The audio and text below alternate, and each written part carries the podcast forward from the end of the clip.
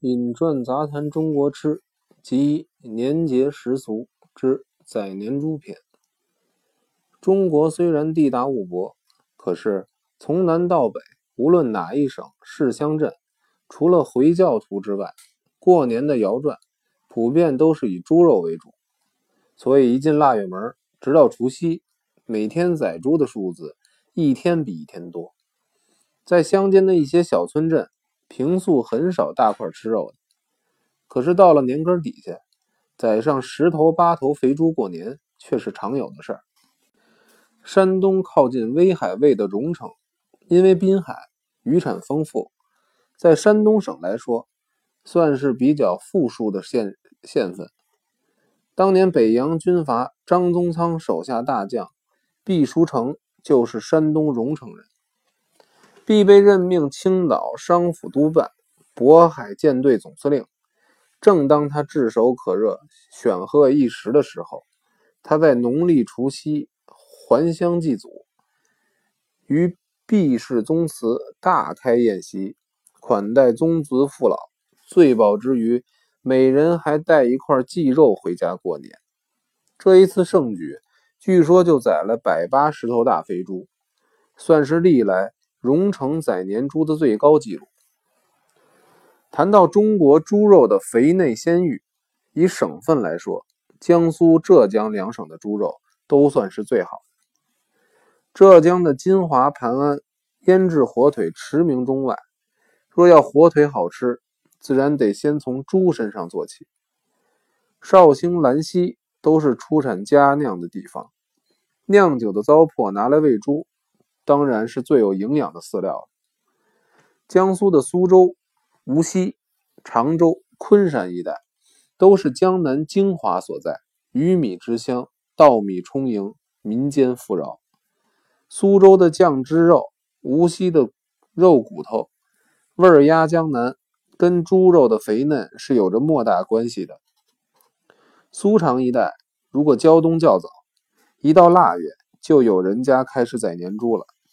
所谓年猪，平素特别饲养，加食添料，除了供年赚之需外，如果有多余的，就拿到市上销售。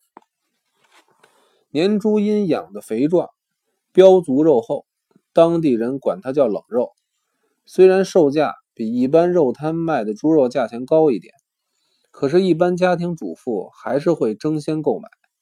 第一，是因为称足肉好；第二。是因为冷肉多半是祭过神后才出售的，买了这种福座回家供馔，可以上邀天泽，多花几文钱也是值得的。可是自从有了屠宰税后，是凡猪只都要送到屠宰场集体宰杀，还要加盖水印，以防偷漏。想买福座，那也不可能了。浙东象山一带。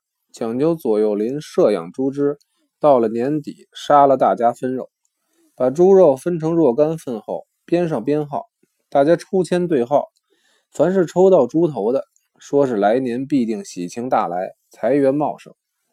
当年上海抚丰面粉厂厨房有一位老师傅，大家都叫他一根草，是象山人。